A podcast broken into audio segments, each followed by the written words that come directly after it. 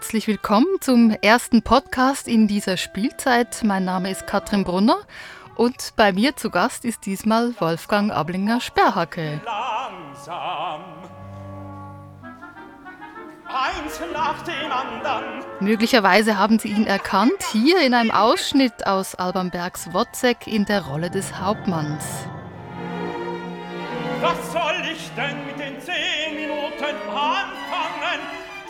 Aktuell aber probt er den Herodes in unserer Eröffnungspremiere von Richard Strauss Salome. Herzlich willkommen, Wolfgang. Danke für die Einladung. Wolfgang, wie laufen die Proben? Heute Abend habt ihr auf der Bühne den ersten Durchlauf. Ihr probt also das Stück von A bis Z zum ersten Mal. Ja, ich glaube, es wird auch eine, wieder eine sehr interessante Produktion. Ähm, schon beginnend beim Bühnenbild. Da möchte ich aber nicht zu viel verraten, weil das soll ja dann das Publikum auch tatsächlich äh, live äh, miterleben und live überrascht werden. Es ist insgesamt, glaube ich, eine sehr spannende Inszenierung, auch mit einer wunderbaren Salome. Und wie gut tut es wieder mal auf der Bühne zu stehen? Bei dir ist wahrscheinlich auch das eine oder andere weggebrochen in den letzten Monaten. Na, ich war einer der wenigen, die das Glück hatten, äh, dass die meisten Sachen als Livestream gemacht wurden. Also ich ähm, hätte zum Beispiel die Salome machen sollen am Champs-Élysées, da wurde zumindest dann geprobt. Der, dieser Livestream konnte aber dann nicht stattfinden, weil einfach im November eben in äh, Frankreich das Gesundheitssystem wirklich äh, ziemlich am äh, Abgrund stand und auch die Testungen einfach nicht funktioniert haben. Also da musste die Produktionsart abgebrochen werden. Äh, danach hatte ich aber das Glück, dass ich eben in Paris äh, die Zauberflöte den Livestream machen konnte. Da dann die Testungen haben dann sehr gut funktioniert in Frankreich, weil da gab es ja das Problem, dass die fünf Tage brauchten, um die Tests auszuwerten und das ist natürlich für einen Probenbetrieb unbrauchbar, weil der hätte dann dauernd irgendwie Quarantäne äh, sein müssen, wenn einmal irgendein ein Fall gewesen wäre oder gewesen ist.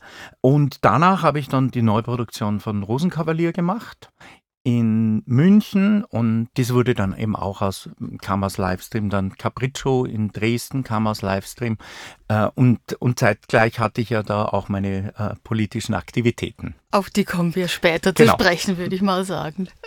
Aber die Aussicht auf Publikum im Saal ist natürlich jetzt schon auch was Schönes für dich. Ja, das ist wunderbar. Es ist auch so, dass eben durch äh, die mm, politischen Aktivitäten, die wir hatten, es auch so war, dass in München bei den Opernfestspielen, da bin ich dann zweimal im Rheingold aufgetreten und zweimal in Salome, tatsächlich schon mit Schachbrettmuster und mit bis zu 1200 Personen Ende Juni, Juli äh, wieder ein normaler Spielplan stattfinden konnte. Und das war natürlich sehr schön, weil dadurch konnte ich wieder vor richtigem Publikum und nicht nur virtuell in einer praktisch Probensituation einen Livestream machen. Ich nehme an, das war sehr emotional. Ja, das war natürlich sehr emotional. Es war natürlich dann besonders emotional, dass eben äh, bei der letzten Vorstellung bin ich dann zum Bayerischen Kammersänger ernannt worden.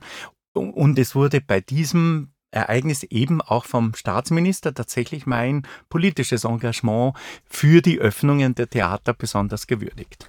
Dazu aber wie gesagt genau, später. Genau. Kommen wir vielleicht noch mal zur Zürcher Wozzeck-Produktion vor einigen Jahren.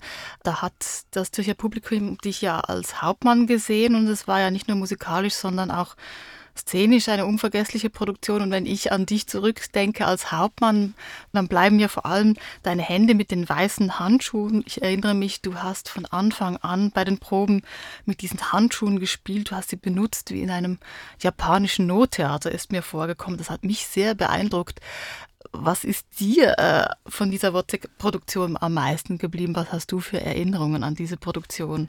Also an diese Produktion habe ich sehr viele Erinnerungen, weil ich finde, das ist die bis dato beste Produktion, die ich zu diesem Stück gemacht hatte. Es ähm, hat mich natürlich vor allem diese äh, Marionettentheater-Situation fand ich sehr inspirierend, äh, weil es meines Erachtens eben auch perfekt zu diesem expressionistischen Stück passte. Und natürlich war es so, dass äh, Christian Gerhaher dadurch der einzige wirkliche Mensch in dieser Inszenierung wurde. Und dadurch hat man eigentlich das Drama des Wozzeck äh, besonders intensiv ähm, erlebt und diese, diese auch gewollt karikaturistischen Figuren wie Hauptmann und Doktor kamen dadurch ideal zur Geltung.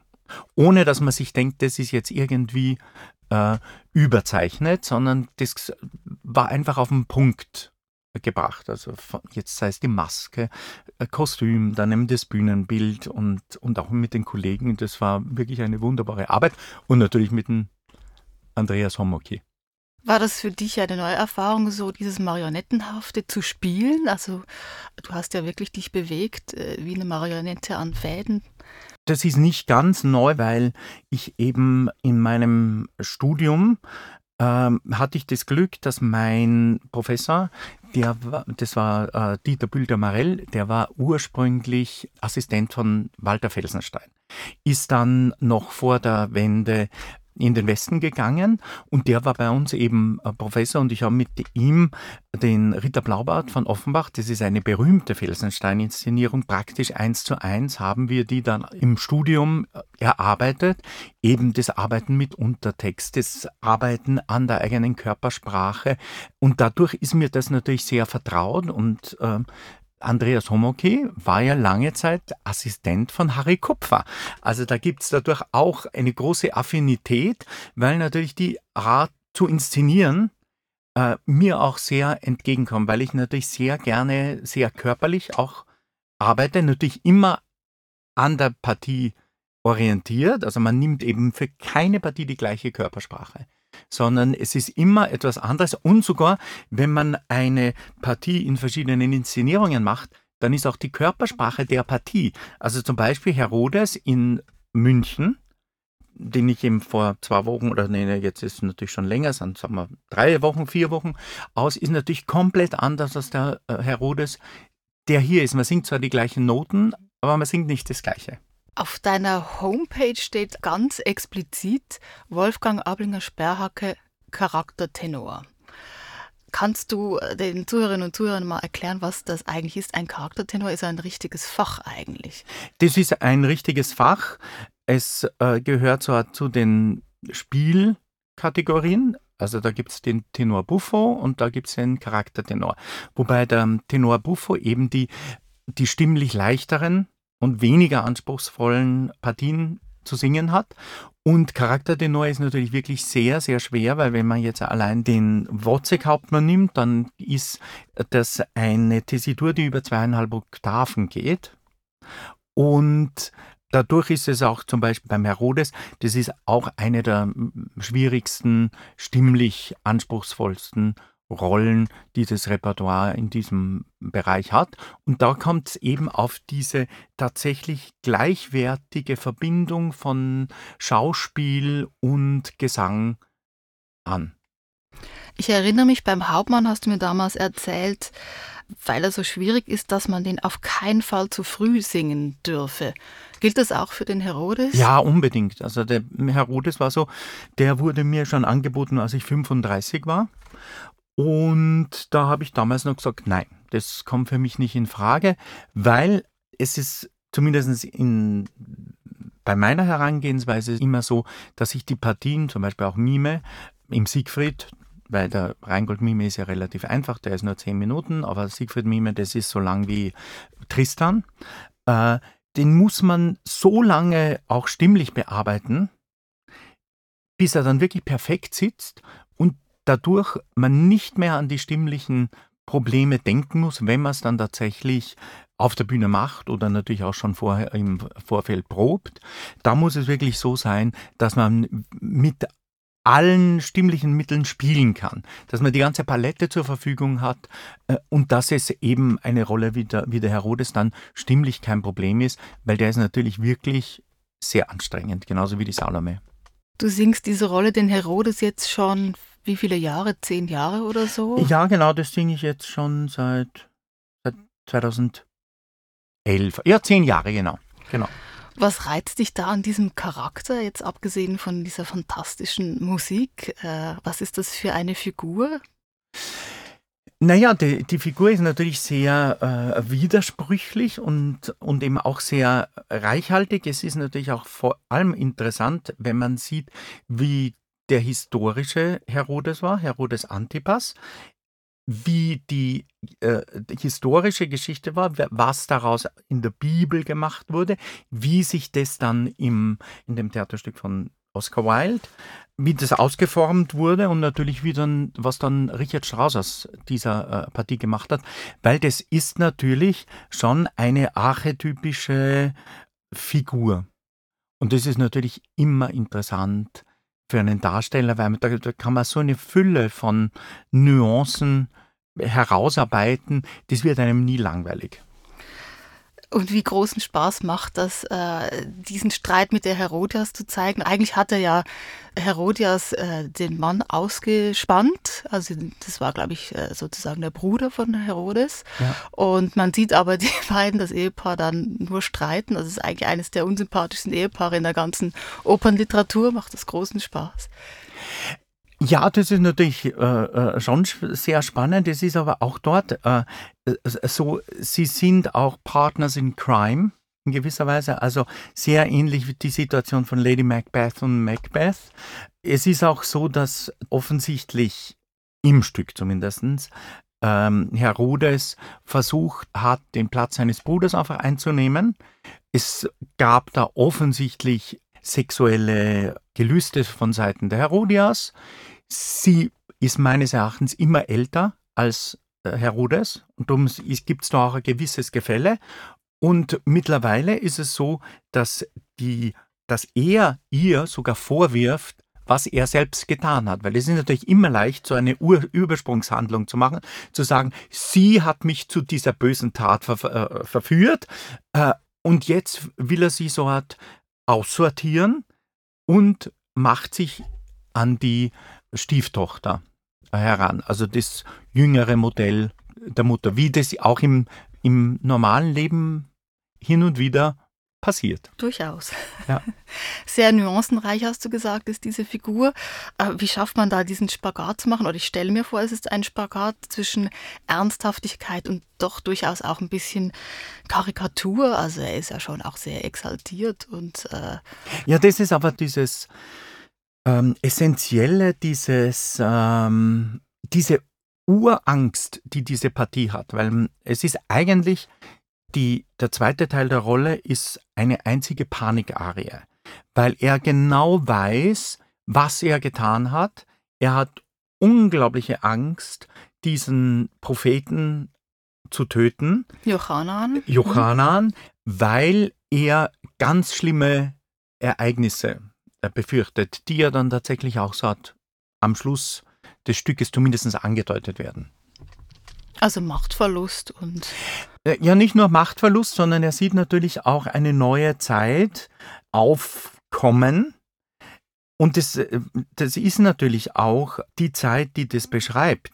Da ist ja auch der Wechsel eben von der Religion des Diskurses, also äh, die jüdische Religion, zu einer Erweckungs-, Erlösungsreligion, nämlich dem Christentum.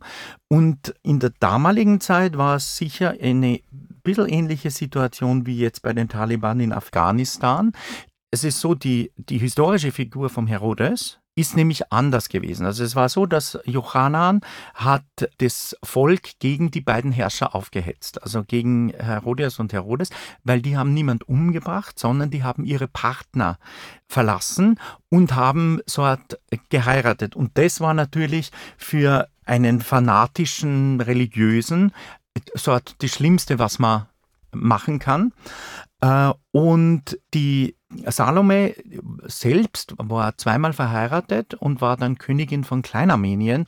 Also die ganze Sache mit dem Tanz, das ist alles eine Erfindung der Bibel, weil damals die ersten Christen wollten sich bewusst vom Judentum absondern und haben dadurch teilweise solche Gräuelgeschichten in die Bibel hineingeschrieben. Und was gibt es natürlich Großartigeres für vor allem die frühen Christen als die böse jüdische Frau, die einfach mit ihrer Sexualität alles Mögliche zerstört. Äh, und das hatte dann auch äh, gerechtfertigt, dass praktisch die Christen am Anfang eine Blutspur durch die ganze Antike zogen. Also ich ahne jetzt, warum du dich seit zehn Jahren mit dieser Figur beschäftigst und ich glaube, da wird man nicht fertig damit. Nicht, damit wird man nicht fertig. Das ist, das ist einfach eine äh, unglaublich spannende Geschichte und natürlich ist es auch sehr spannend, das Stück von Oscar Wilde zu betrachten und dann auch die, die Vertonung von Richard Strauss, weil es war natürlich ein auch unglaublich mutiger Entschluss von Richard Strauss, zehn Jahre nach der Verurteilung von äh, Oscar Wilde wegen Homosexualität und nur 14 Jahre nach Uraufführung des Stücks. Also das war natürlich auch ein Skandal, dass Richard Strauss akkurat dieses Stück vertont hat und äh, aufgeführt und das hat ihm zum Beispiel der Kaiser Wilhelm gesagt, also dieses Stück, das wird ihm aber sehr schaden und Richard Strauss soll dann in einer Anekdote darauf erwidert haben, von diesem Schaden habe ich mir das Haus in Garmisch-Partenkirchen gekauft. Ja, machen wir vielleicht einen Sprung, denn Herodes ist jetzt nicht deine einzige Paraderolle. Du hast noch eine andere Paraderolle oder noch viele weitere, aber eine ist ähm, in der Märchenoper Hänsel und Gretel von Engelbert Humperdinck, ein Zeitgenosse, quasi Zeitgenosse von Richard Strauss. Die beiden haben sich auch gekannt sogar. Ähm, und da hast du Richard Strauss hat vor allem auch der Hänsel und Gretel uraufgeführt in Weimar. Dirigiert, genau. Mhm.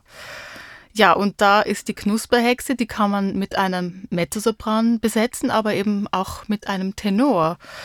Was spricht deiner Meinung nach für eine männliche Knusperhexe? Naja, es ist natürlich sehr spannend und es ist auch so, es hat tatsächlich Humperdinck selbst diese Besetzungsart auch genehmigt. Also das ist jetzt nicht etwas, was verspätet dann ähm, eingeführt wurde oder so, sondern das ist tatsächlich auch in den Intentionen von Humperdinck gewesen, weil natürlich ähm, die Hexe, wenn man sie mit einem Mann besetzt, zu einem Märchenwesen wird und einem Fabelwesen jenseits von Gendergrenzen. Und das war natürlich auch immer großartig, diese Partie zu singen. Ja, und da hören wir am besten einmal hinein, und zwar in eine Aufnahme, die als DVD herausgekommen ist, aus Kleinborn, mit Katsushi Ono als Dirigenten. Die Regie hatte Laurent Pelly und das Schöne dieses Ausschnitts ist, dass man sogar das Messerwetzen der Knusperhexe hört.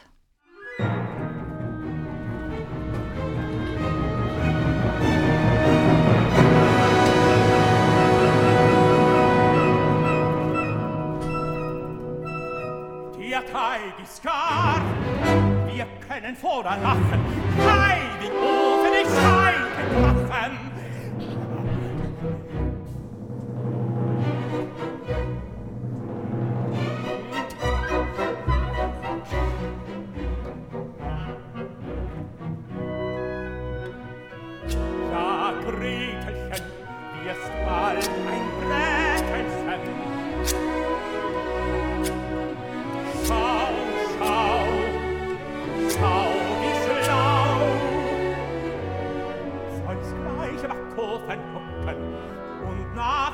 Kuchen ducken, bist du dann drin, schmatz, geht die Tür, klaps. Dann nicht mein Gretelchen, mein Brätelchen. Das Brätlein soll sich verwandeln in Kuchen Zucker und Mandeln. Im Zauberofenlein wirst du ein Lebkuchenwein. Schau, schau, wie schlau.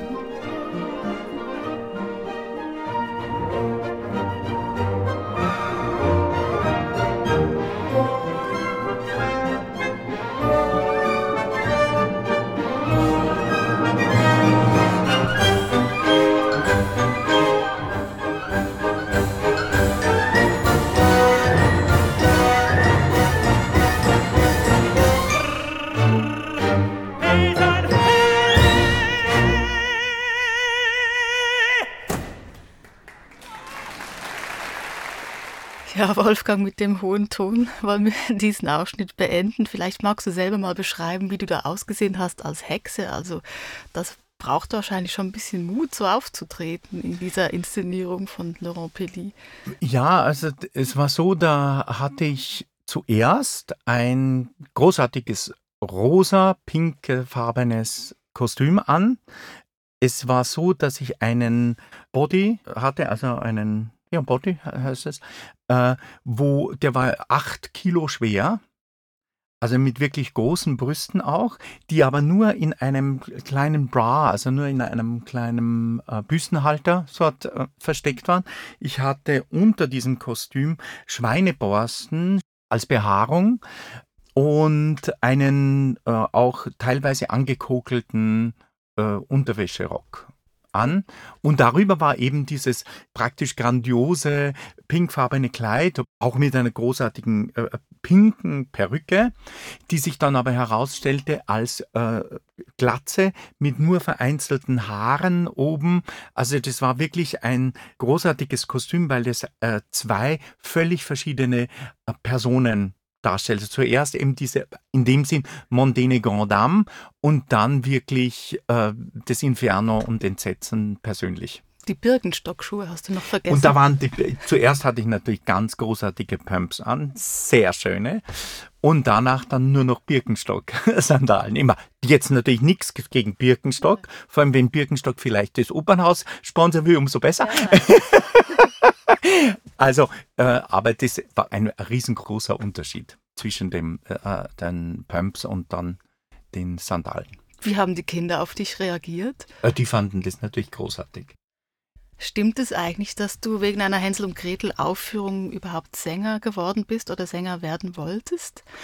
Äh, Nein, nicht wegen einer Aufführung, sondern ich habe äh, zu Hause, das, weil ich komme aus den Alpen, da hatte man natürlich keine Opern. äh, Opernhäuser waren ziemlich weit entfernt. Zell am See ist dein Geburtsort? Äh, Zell am See ist mein Geburtsort, aufgewachsen bin ich aber in Saalfelden. Das ist im Pinzgau, das ist ein äh, Teil von Salzburg-Land. Das ist ungefähr eine, eine Stunde von Salzburg eben entfernt und natürlich gab es dort eben keine Opernhäuser, wo man irgendwie als Kind hingehen hätte können. Aber ich saß eben im Musikunterricht und da wurde Hänsel und Gretel uns vorgespielt. Bei der Ouvertüre, das fand ich noch, ja, okay. Aber dann war, war eine Phrase, die hat äh, völlig in mich eingeschlagen. Das war am Ilsenstein, ei dich das Fell. Und dann kam nämlich der Hexenritt des Vaters, also noch nicht der richtige Hexenritt, den Sie vorhin gehört haben und der eben gespielt wurde, sondern der Vater äh, imaginiert den Hexenritt der Hexe und das war einfach so großartige Musik. Da, das war wirklich wie ein Blitz, der mich eingeschlagen hat. Und seither war ich so ein Opernjunkie. Aber du wolltest erst einmal Schriftsteller werden, stimmt das? Ja, ich wollte eigentlich Schriftsteller werden. Es war so, dass in meinem äh, Bekanntenkreis war auch äh, Peter Handke, den konnte ich irgendwie kennenlernen. Und äh, mich faszinierte damals natürlich auch Ernst Jandl, also die, diese äh, konkrete Poesie etc. etc. Aber das war trotzdem nicht mein Weg. Dazu bin ich einfach zu extrovertiert und ähm, für, so, zumindest so wie ich das sehe, als Schriftsteller, ist es doch sehr oft ein Einsiedlerleben und, äh, und diese äh, originär kreative Leistung, die ist mir auch nicht so gelegen, wie das eben die nachschöpferische Leistung ist, die man als Opernsänger vollbringt. Da kann man zwar auch natürlich die schon vorhandenen Rollen völlig neu darstellen und das ist eigentlich auch immer das, was mich fasziniert, wenn man eben eine Interpretation liefern kann, die so noch nie da war. Das ist natürlich faszinierend, aber natürlich für einen Schriftsteller, da muss man, müsste man ganz andere Voraussetzungen haben. Und das hat sich dann relativ bald herausgestellt, dass eben die Oper das ist, was für mich das Richtige ist. Und die Opernwelt ist ja auch da sehr dankbar dafür, würde ich mal sagen. Mich persönlich würde noch interessieren, dein Name Wolfgang Ablinger-Sperhacke ist jetzt nicht wirklich so ein Künstlername, wie man ihn so kennt. Auch also Doppelnamen hat man dir da mal nahegelegt den zu ändern oder ist ja. das gerade gut gewesen ja, für also deine Karriere? Ich, ich, muss sagen, das war eigentlich für meine Karriere sogar sehr hilfreich, obwohl ich ja unzählige Warnungen bekam. Also das geht ja überhaupt nicht und so.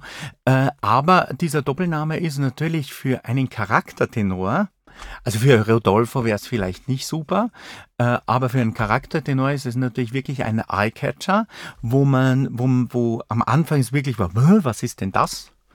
Und allein dieser Moment, dieser, was ist denn das, hat schon eine, eine gewisse Erinnerungsleistung im Gehirn von Besetzungschefs oder Opernhäusern ausgelöst.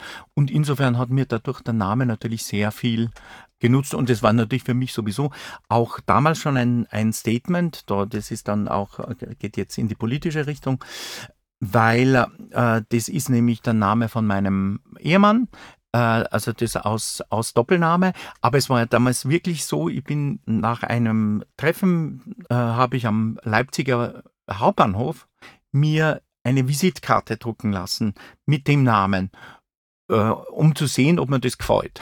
Also nach dem Treffen mit deinem mit meinem zukünftigen Mann. Ja, ja, ja, genau. Also ja. Und dann habe ich gedacht, ach, das schaut aber irgendwie toll aus.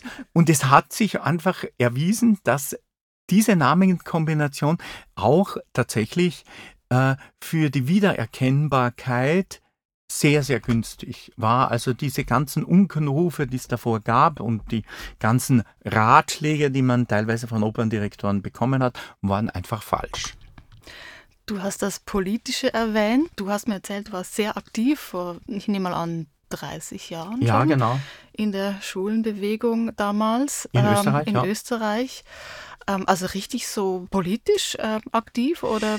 Naja, damals war ich ja natürlich noch sehr jung. Da war ich, in der, war ich Student. Ich war Studentenvertreter und, äh, und habe natürlich sehr die Schwulenbewegung sehr intensiv äh, begleitet, aber natürlich war ich dann nur ein ganz kleines Licht in dem Sinn. Das, das ist äh, klar. Diese Erfahrungen, die man in diesen 30 Jahren Schwulenbewegung gemacht hat, zum Beispiel auch die Probleme, die ich hatte, meinen Namen in den österreichischen Pass tatsächlich zu bekommen. Den Doppelnamen. Den Doppelnamen, schon. Mhm. genau, weil den habe ich dann nämlich zuerst war es tatsächlich aus Künstlername habe ich den angenommen, weil das ging nämlich. Solange es nämlich die eingetragene Partnerschaft noch nicht gab, war es unmöglich, den Namen von dem Partner anzunehmen. Das ging einfach nicht. Ähm, das ist natürlich, hat sich dann geändert durch die eingetragene Partnerschaft, aber da wurde mir dann, als ich versuchte, das in Österreich naturalisieren zu lassen, ähm, mitgeteilt, diese Lebensform ist der österreichischen Rechtsordnung wesensfremd. Das war 2001. Genau. Und es hat dann zehn Jahre gedauert, bis dieser Doppelname tatsächlich äh, anerkannt wurde. Da war es aber auch so, dass mir dann, als es auch die eingetragene Partnerschaft in Österreich schon gab, wurde mir dann plötzlich mitgeteilt, ja, aber sie hätten den Namen bei der eingetragenen Partnerschaft Erstellung in Deutschland ja schon ändern lassen müssen. Dann habe ich gesagt, ja, aber damals habt ihr mir ja verboten. Haben, wurde mir mitgeteilt, oh, no, das ist ein Problem. Und dann war es so, dann habe ich einfach, weil ich damals in Frankreich schon sehr viel äh, gesungen habe, habe ich dann die Kulturattaché-Frau in Paris angerufen und habe gesagt, es tut mir leid, ich muss Deutscher werden, weil die Österreicher sie so aufführen mit meinem Namen. Und dann hatte sie plötzlich gesagt, ah, nee, das werden wir alles arrangieren und innerhalb von drei Wochen ging es dann plötzlich. Also daran hat man gesehen, dass, äh, dass da mit fünferlei Maß gemessen wird. Also wenn man, wenn man so hat, äh, nur homosexuell ist, da hat, da hat sich kein Rad gedreht, da hätte ich aus dem Fenster hupfen können, wäre es jedem wurscht gewesen. Aber natürlich dann einem äh, doch renommierten Künstler, der Österreich im Ausland vertritt, da war dann vieles möglich. Und das war natürlich auch politisch gesehen eine sehr zweifelhafte. Das gibt zu denken. Äh, ja, ja, das gibt ja. zu denken. Das Und hat das einiges in dir ausgelöst, auch dass du dich dann ähm, für andere einsetzt? Naja, das war einfach schon durch meine Studentenvertreterzeit. Und äh, es war natürlich so, dass, jetzt können wir ja, glaube ich, über das, die politische Dinge reden. Ähm, ich habe schon im März äh, 2020 war mir klar, dass erstens diese Krise nicht bald vorbeiging. Das war zu einer Zeit, wo alle gemacht haben, na, in drei Wochen ist die Sache vorbei. Corona-Krise. Corona-Krise, genau. Mhm. weil da wurden ja äh, im Mitte März alle Häuser äh, praktisch europaweit geschlossen. Und zusätzlich war es so, dass eine Woche später alle Künstler, aller zumindest die freischaffenden Künstler, nicht die festangestellten Künstler, denen wurden dann so blaue Briefe zugesandt, wo drinnen stand, aufgrund von Force Majeure, also höhere Gewalt, äh, gibt es keine Gage. Dass wir diese Atombombe in den Verträgen hatten, das wussten wir in dem Sinn nicht, weil das war bis dato eigentlich totes Recht. Dass dann praktisch sich europaweite Kulturinstitutionen in Windeseile einig waren, dass man alle Freischaffenden wie eine heiße Kartoffel fallen lässt, das war natürlich damals schon ein Schock. Äh, aber das hat bei mir höchstens eine Woche eine Depression ausgelöst und dann habe ich sofort äh, politisch zum Arbeiten angefangen. Das war so zur zeitgleich hat sich dann eine Initiative in Frankreich gegründet und ich habe eine Initiative mitbegründet in ähm, Österreich. Und ursprünglich ging es dort praktisch nur um die Kompensationen. Ja. Du hast zwei Initiativen gegründet, ja. eine in Österreich und eine in Deutschland, in München, Aufstehen für die Kunst. Ja. Ähm, vielleicht kannst du in wenigen Worten erklären, wogegen ihr euch da gerichtet und was ihr erreicht habt. Äh, war so, in Österreich war es zuerst eben nur für die, äh, für die Kompensationen. Danach war es aber so, dass ich mit, mit den Vertretern der Kultursprecher, also von SPÖ und NEOS, haben wir eine Pressekonferenz gemacht, wo wir eben auch die Kunstfreiheit angemahnt haben. Das kam dann von mir. Und äh, das hat so ein schlechtes Medienecho für die Kulturstaatssekretärin ausgelöst, dass damals Ulrike Lunacek zurückgetreten ist. Und dieser Rücktritt hat aber bewirkt, dass eine neue Staatssekretärin kommen konnte. Die Staatssekretärin hat dann innerhalb von drei Wochen äh, die Öffnungsschritte erstellt, auf denen praktisch alle Öffnungen der Theater weltweit äh, beruhen. Nur dadurch war es auch möglich, dass die Salzburger Festspiele damals 2020 stattfinden konnten. Das war wieder die Vorlage für die politische Arbeit, die dann bei mir in Deutschland, also sechs Monate später anfing. Das war dann im Herbst. Äh, wir haben dann im September, Oktober haben die Theater aufgesperrt gehabt und waren es gab aber keine äh, Infektionsfälle während dieser Zeit in allen äh, deutschen Theatern etc. Nichtsdestotrotz gab es dann die Schließungen wieder ab November und da haben wir dann diese Initiative Aufstehen für die Kunst, die sich für die Theateröffnungen eingesetzt hat und da haben wir dann eben auch ähm, Rechtsverfahren angestrengt, zum, beim Verwaltungsgerichtshof ein Eilverfahren in Bayern, beim Bundesverfassungsgericht, um eben die verfassungsrechtliche Stellung der Kunst wieder weil die Kunstfreiheit ist eigentlich auf dem gleichen Niveau garantiert wie die Religionsfreiheit. Nichtsdestotrotz war die Kunst ein Jahr zu, die Religion war aber auf. In der Schweiz, da gab es tatsächlich eine andere Regelung. Da haben auch die Freischaffenden sind äh, da finanziell abgesichert äh, worden, aber das gab es in Deutschland äh, in dem Maße nicht, oder besser gesagt, das ist dann auch erst ab Juni 2020.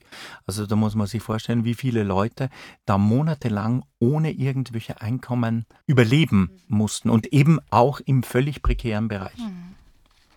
Warum kannst du das? Also du hast da wahrscheinlich agiert wie so ein hartgesottener Politiker oder ein Anwalt, der mit allen Wassern gewaschen ist. Ja, was mir wahnsinnig geholfen hat, ist da, dass ich ja öfters auch den Loge im Rheingold gemacht habe. Äh, und es war praktisch, ich konnte pausenlos Loge sein. Es ist da einfach wichtig, wie man politisch agiert, wie man die Gegenseite dann in deren eigenen Stricken verheddert, äh, ohne dass man sich selbst dabei aufhängt.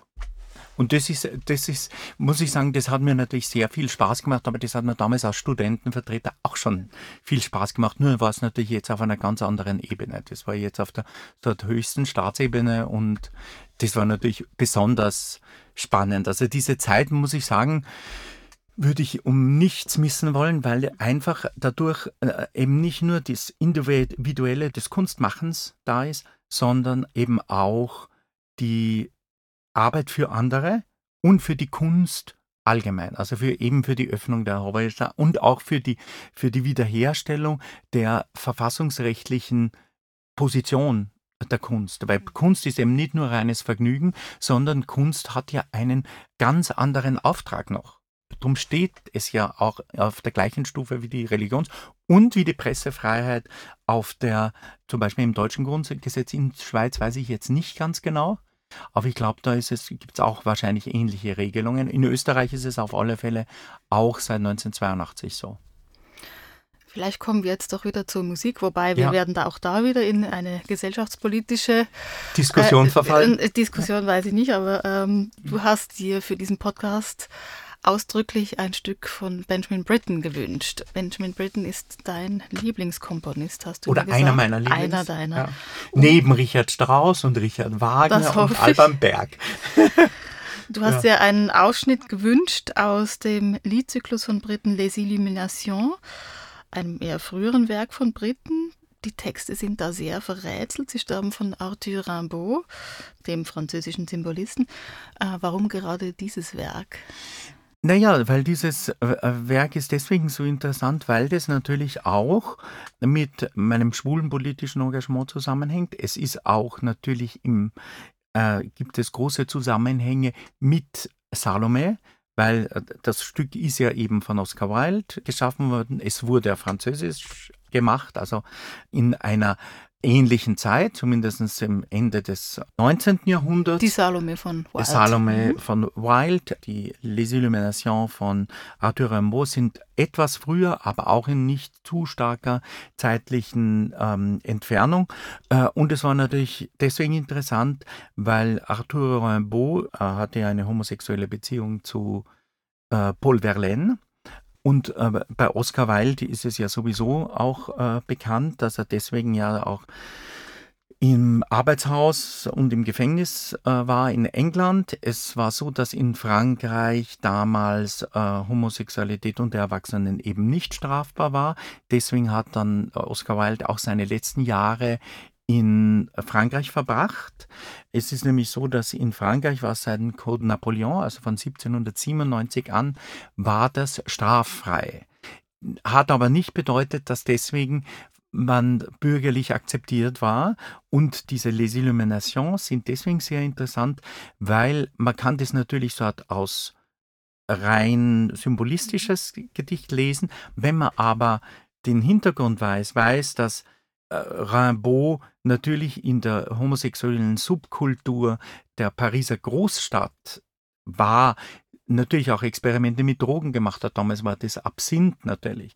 Äh, da liest man diese Erleuchtungen, weil das ist äh, Les Illuminations, natürlich äh, nochmal anders. Und es war so, Benjamin Britten hat diesen Zyklus äh, 1939 vertont. Da ist er aus Großbritannien emigriert in die USA und hat dort eben auch in einem homosexuellen Zirkel gelebt, nämlich mit Winston Orden etc. Und darum gibt es da zahlreiche Verschränkungen zwischen Oscar Wilde, äh, Rimbaud, Benjamin Britten. Also insgesamt ist es etwas, was wahrscheinlich zu dem Stück sehr, sehr gut passt. Wenn du einverstanden bist, hören wir die Nummer 8, Parade. Dédolâtrés solides, plusieurs ont exploité vos mondes.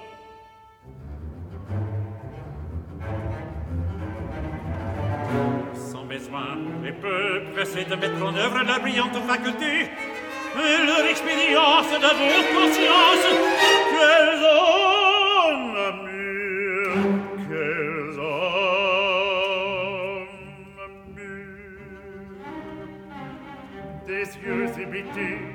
à la façon de la nuit d'été. Rouges et noirs, tricolorés, taches et piques d'étoiles d'or. Des fascistes déformés, plombés, blêmis à sentier. Des enroulements folâtres, la démarche cruelle des oribons.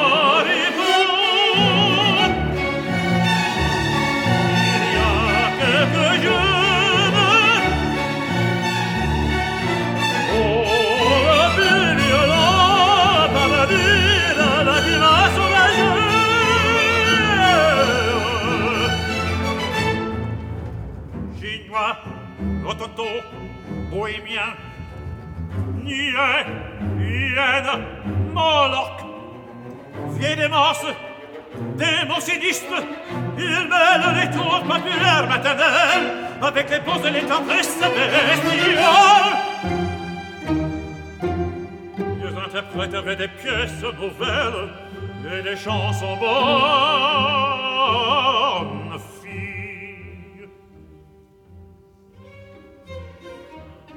que j'en meurs, ils transforment les lieux, les personnes et usent des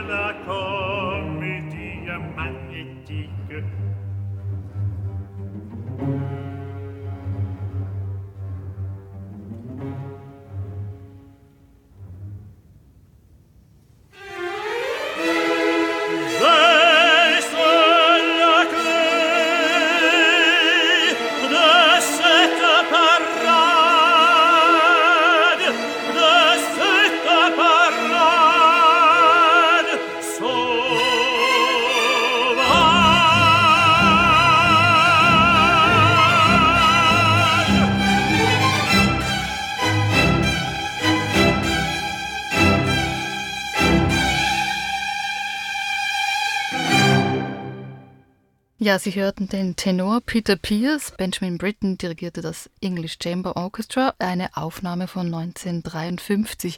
Du hast dir explizit eine Aufnahme mit dem Tenor Peter Pierce gewünscht, Brittens langjährigem Lebenspartner. Bleibt er für dich ein Idealinterpret von Brittens Werken? Eindeutig, weil natürlich das Problem bei den Britten-Werken auch ist, das stammt natürlich aus einer speziellen historischen Periode äh, der äh, Schwulenbewegung, also einer Zeit, wo eben in England aufgrund auch noch der viktorianischen Moral, auf deren Basis Oscar Wilde verurteilt wurde, immer noch in Kraft war. Also bis 69 war Homosexualität unter Erwachsenen in England strafbar. Das heißt, äh, Benjamin Britten und Peter Pierce lebten zwar zusammen, mussten aber jederzeit Denunziation bei der Polizei befürchten. Ihnen nutzt es natürlich sehr, dass Benjamin Britten eben der bedeutendste Komponist Englands war und natürlich auch das Königshaus die schützende Hand über sie drüber hielt. Die Queen hat sie ja sogar in den Adelstand erhoben. Äh, Ja, genau, genau. Sir Peter Pierce und Sir Benjamin Britten. Ähm, diese Verfolgungssituation oder diese Bedrohungssituation hat äh, Britten aber in seinem gesamten Övre äh, verarbeitet. Ohne diese, ohne diese Außenseiter-Situation wäre sein Werk niemals so gemacht worden, wie es eben gemacht wurde. Also jetzt von Peter Grimes über Billy Budd bis dann hin zu ähm, Death in Venice spielt natürlich diese unterdrückte Homosexualität immer eine massive Rolle in den Werken. Es war auch so, dass er entweder mit homosexuellen äh, Libertisten zusammenarbeitete.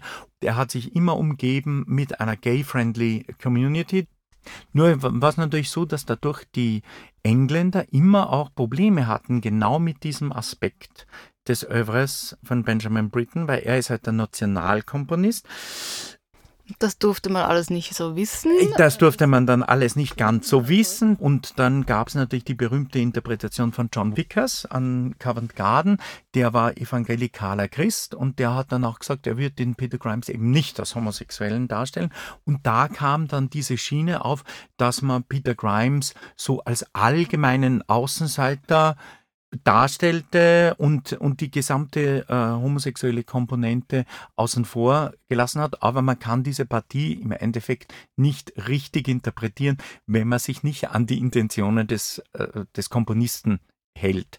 Da geht man einfach in die falsche Richtung. Das wäre das gleiche, wie wenn man plötzlich sagt, Radames ist eigentlich schwul. Das ist ein Blödsinn. Mhm. Also, das Also deiner Meinung nach muss man diese Codes schon auch kennen, um Ja. das Oeuvre von Briten zu verstehen. zu verstehen. Ja. Genau, weil es ist einfach so, dass in dieser Zeit, wenn der 45, wo Peter Grimes äh, uraufgeführt wurde, wenn der äh, offen gesagt hätte, ja, äh, Peter Grimes ist eine homosexuelle Figur, dann wäre er am nächsten Tag einfach eingesperrt worden. Also das war technisch nicht möglich. Erst bei Death in Venice, der 72 uraufgeführt wurde, war das natürlich möglich, weil 69 dann schon die Gesetze gegen die Homosexualität fielen. Insofern ist es aber so, dass man, wenn man diesen ganzen geschichtlichen Background nicht einbezieht, geht man fehl in der Interpretation des Oeuvre von Benjamin Britten.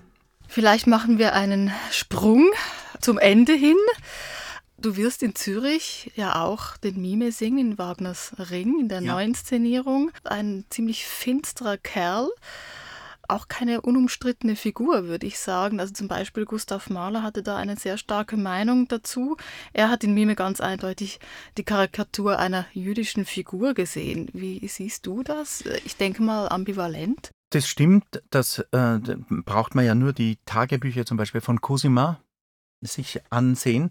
Wagner war ein überzeugter Antisemit. Und nicht umsonst gab es eben die eine Schrift Judentum in der Musik, die er zweimal veröffentlicht hat. Einmal unter dem auch in rechtsradikalen Kreisen immer äh, so beliebter Name Freigedank, weil man da seine Gedanken endlich frei darbieten konnte. Und danach hat er es dann 30 Jahre später sogar unter seinem richtigen Namen veröffentlicht. Was aber das Interessante am Mime ist und warum die Figur so vielschichtig ist, ist auch das, weil Richard Wagner selbst ja auch nicht sicher war, ob er nicht jüdische Vorfahren hatte, weil seine Mutter damals eine Affäre hatte mit dem Ludwig Geier. Und, äh, und es gab ja auch sogar in der Zeit von Richard Wagner äh, Karikaturen über Wagner, wo man ihn eben mit, mit einer Hakennase äh, karikiert hat. Und da gab es eine Karikaturenfolge, wo man zuerst einen Schofabläser sieht und am Schluss Richard Wagner. Und, ähm, und es war auch natürlich immer so, dass, dass auch die jüdische Community äh, immer begeisterte Wagnerianer waren. Es war so, dass beim, beim Mime, darum ist es eben nicht eine rein böse Figur, äh, sondern es ist eigentlich die menschlichste Figur, natürlich mit all ihren negativen Seiten äh, im Ring. Also für mich ist Mime viel menschlicher als zum Beispiel der Siegfried. Der Siegfried ist so ein Superhero-Überheld, wohingegen äh, Mime erfährt ja auch erst im ersten Akt des Siegfried, dass sein Ziehsohn eine tödliche Gefahr für ihn darstellt. Manchmal wurde im Mime äh, also der Brunnenvergifter von Anfang an dargestellt. Das mag vielleicht die oberflächliche Intention von Wagner gewesen sein. Aber so wie er musikalisch dargestellt ist, ist es definitiv nicht, weil Mime hat eine, viele der schönsten Musiken in dem ganzen Ring. Man kann das ihm auch schön singen und man kann da eine, eine differenzierte Herangehensweise an diese Figur und darum fand ich diese Figur immer unglaublich spannend, weil es eben nicht nur einen Aspekt hat, sondern offensichtlich Wagner äh, auch eine vielgestaltige Figur war. Eben, er wollte eine rein antisemitische Figur und trotzdem ist es einer der interessantesten und menschlichsten Charaktere in seinem Övre. Auch Kundri ist zum Beispiel die jüdische Verführerin und so. Nichtsdestotrotz eine der großartigsten Rollen, Beckmesser etc. Also das ist, das ist alles äh, sehr interessant und darum muss man sagen, ist es immer faszinierend, äh, Mime zu singen, weil es eben nicht eindimensional ist. Wir sind gespannt. No. Den Ring werden wir in Zukunft noch oft hören hier am Opernhaus ähm, und auch darüber sprechen. Es würde auch Aufnahmen mit dir geben, aber ich schlage vor, dass wir zum Schluss den Horizont noch mal ein bisschen erweitern mit einer anderen Aufnahme von dir und zwar mit einem Jugendwerk von Arnold Schönberg, den Gurre-Liedern. Hat auch ein bisschen was mit Wagner zu tun. Schönberg war ja auch ein glühender Wagner-Verehrer und in diesem Jugendwerk hört man das vielleicht auch noch. Du singst den Klaus Narr in einer Aufnahme mit Christian Thielemann. Es ist ein Live-Mitschnitt.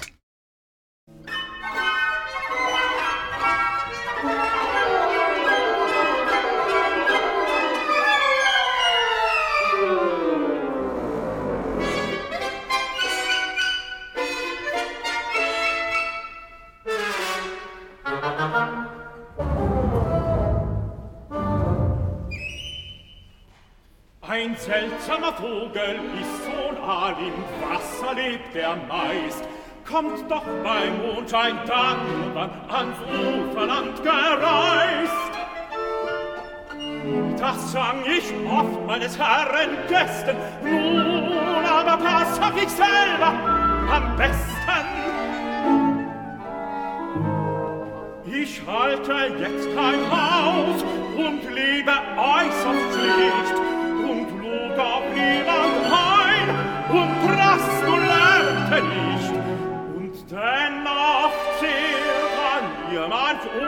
unverschämt erwischt. Drum kann ich auf nichts bieten, ob ich will oder nicht. Doch dies denk ich meine nächtliche Ruhe, der mir den Grund kann weisen, warum ich jene Mitternacht den Tümpel muss umkreisen.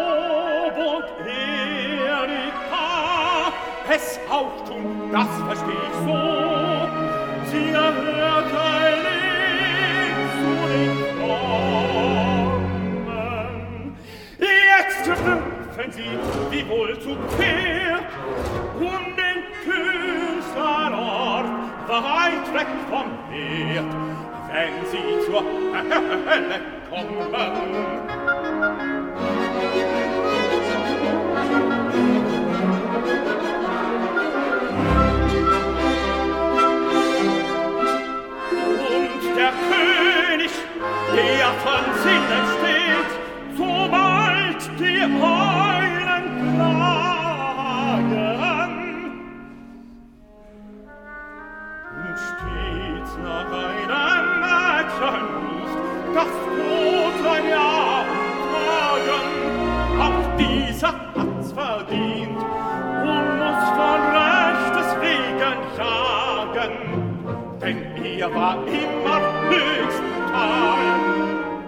Und Vorsicht galt es allemal und offenes Auge für Gefahr. Da er ja selber Hofnarr war, bei jener großen Herrschaft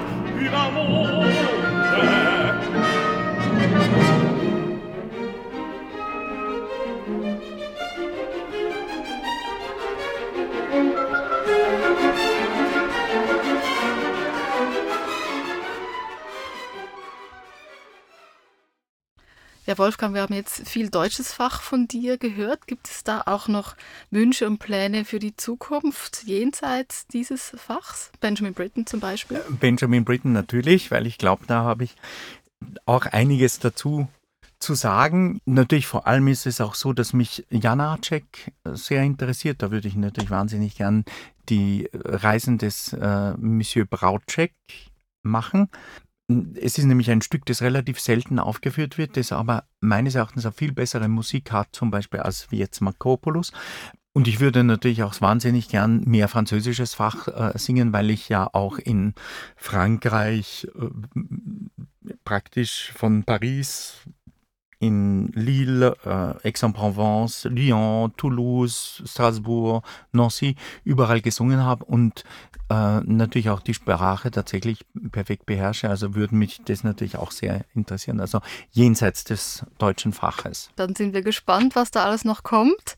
Lieber Wolfgang, vielen Dank für das Gespräch und toi toi toi für deine vielen Projekte. Am Mikrofon verabschiedet sich Katrin Brunner. Für Ton und Schnitt war Alain Pauli zuständig. Música